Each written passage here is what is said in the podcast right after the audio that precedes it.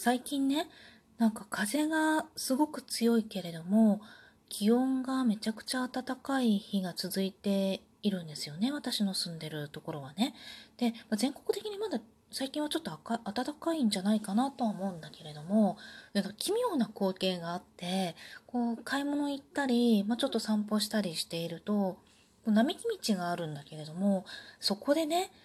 枯葉がなんか桜の花吹雪状態でブワーって舞ってるんですよ。で枯れ葉舞う季節っていうとすごく寒いイメージがあるじゃないですか。で本当に枯れ葉舞ってるんですけど汗ばむぐらいの陽気なんですね。でなんかそれがねすっごい不思議だなっていうかものすごい違和感を覚えるなと思いながら今週結構過ごしていました。こんばんは。アラフォー母ちゃんこと冬木玲です。この番組は、あ、忘れちゃった。今日もなるようになるさ。この番組は、アラフォー母ちゃんこと冬木玲が、日々思うこと、本の感想や朗読など、気ままに配信している雑多な番組です。そうなんですよ。なんかね、今年の冬はきっと寒いだろうって私は勝手に思っていたんですけれども、どうやらなんかそうでもなさそうな雰囲気でね、秋の終わりを迎えているわけなんですが、もうでも秋の終わりじゃない、もう冬の始まり？だってもう11月の結構下旬ですもんね。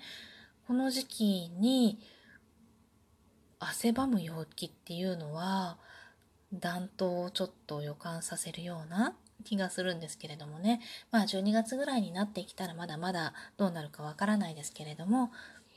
まあ不思議なね枯れ葉が舞う中汗をかくという 不思議な季節です。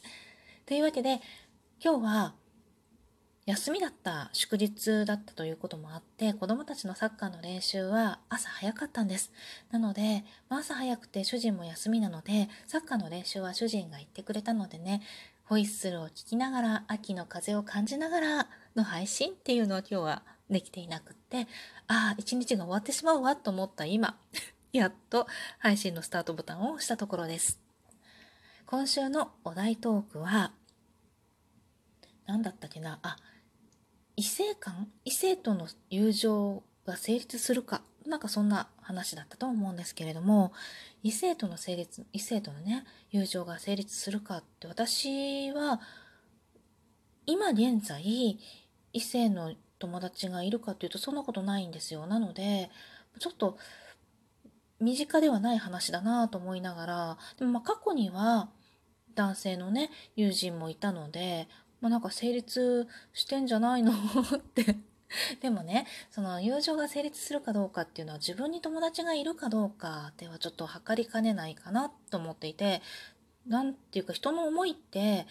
まあ、その人にしか正直なところわからないじゃないですか。自分は友人だと思っていても相手がどう思ってるかわからないし。っていうことは男女間だけじゃなくてもね多分起こりうることだと思うんですよね。でじゃあ客観的に考えて異性間の友情が成立するのかなと思ってここね何日間かつらつらと考えてたんですけれども、まあ、そもそも友情とその恋愛的な愛情と男女間のねそういう愛情との違いっていうのは何なのかと。で根本的にはね私そう変わらない気がしていて友情はね突き詰めてこう深くなると、まあ、親愛になるのかなと。親近感が増してどっちかというと穏やかな間柄というか穏やかな愛情かな心が近くなる穏やかな愛情かなと思っていて恋愛でいう愛情というのはうん。深くなると言葉が正しいかどうかちょっと分かんないんですけど深くなると性愛と言われるものその激しくこう身も心も激しく求め合うそういうどちらかというと勢いのある激しい近づき方っていうかね激しい求め合いというかこ激しい思いっていうのかな、うん、そういう感じになっていくんだと思うんですよ。で突き詰めると最後はその性の対象になるかならないかで結果が変わってはくるとは思うんだけれどもうーん なんて言いたいの、なんて言えばいいのかな。男女間の愛情っていうのは、本当に心も体もこう近づけたいっていうか近づきたくなるだと思うんですよね。でも、どうすいや、どうせじゃない、異性間の、まあ、友情、異性間だけではないけれどもね、友情っていうのは、多分、近づきたいのは、ゆる心だけだと思うんですよ。で、心が緩やかに近づきたいんだと思うんです。激しく求めるわけじゃなくって、し、どっちかというと本当に親近感っていう言葉が近いのかな。強い親近感が湧いているというような状況になっていくのかなと思うんですけれども、でもだからといって、じゃあ、性的な関係を持ったら、友情じゃないかっていうとなんかそこはちょっと違う気がしてね男女間の恋愛において持つ性的関係っていうのは、まあ、明らかに性愛と言われるものだと思うんですよお互い強く求めるものででも友情が深まると親愛になるってさっき私は思うって言ったと思うんだけれどもそうなった時に男女間だとこれ性として性的対象になるんですよね。でそれは相手に対して好意を抱いていてでそれは激しい思いの行為ではないんだけれども性欲の処理として、まあ、だからセフレっていうのが成り立つのはそこなんじゃないかと思うんだけれどもそれを何て言うのかなセフレという関係として性的関係を持つことができると思うんですよ。でもそこにはじゃあ身も心も激しく求め合かの思いがあるかっていうと多分そうじゃないと思うんですよね。なのでそこは友情が深くなったものなんじゃないのかな？ってちょっと思っていてお互いにま趣味があったりいろんなものがあったりしてある程度の近づきがあって親近感が湧いてそこに性の対象であるっていう、ま、本能が合わさってそういう性的関係ができてしまう。で、そこを多分恋愛と勘違いして付き合ったりするんだと思うんですよ。親愛、うん、友情が深くなった状態で男女が付き合って意外にそれはなんかすぐ別れてしまったりまたまた別れたとしてもなんかまだ関係がねあの遊んで一緒に遊んだりとかあったりとかっていうそういう関係が続いてたりすることってあるじゃないですか。でそういうのはその深くなった友情親愛を性愛と勘違いして結びついたものなんじゃないかなと思っていてだから結局のところ男女間で友情は成り立ってるんだと私は思うんですよね。で成り立ってるけれどもちょっとした勘違いが生じることが大いにあるんじゃないかと思ってだからそれがまあ短い期間で別れてしまったりとかそうすごく嫌って別れるんじゃないパターンってあるじゃないですか。なんとなく自然消滅してしまったって言ってもその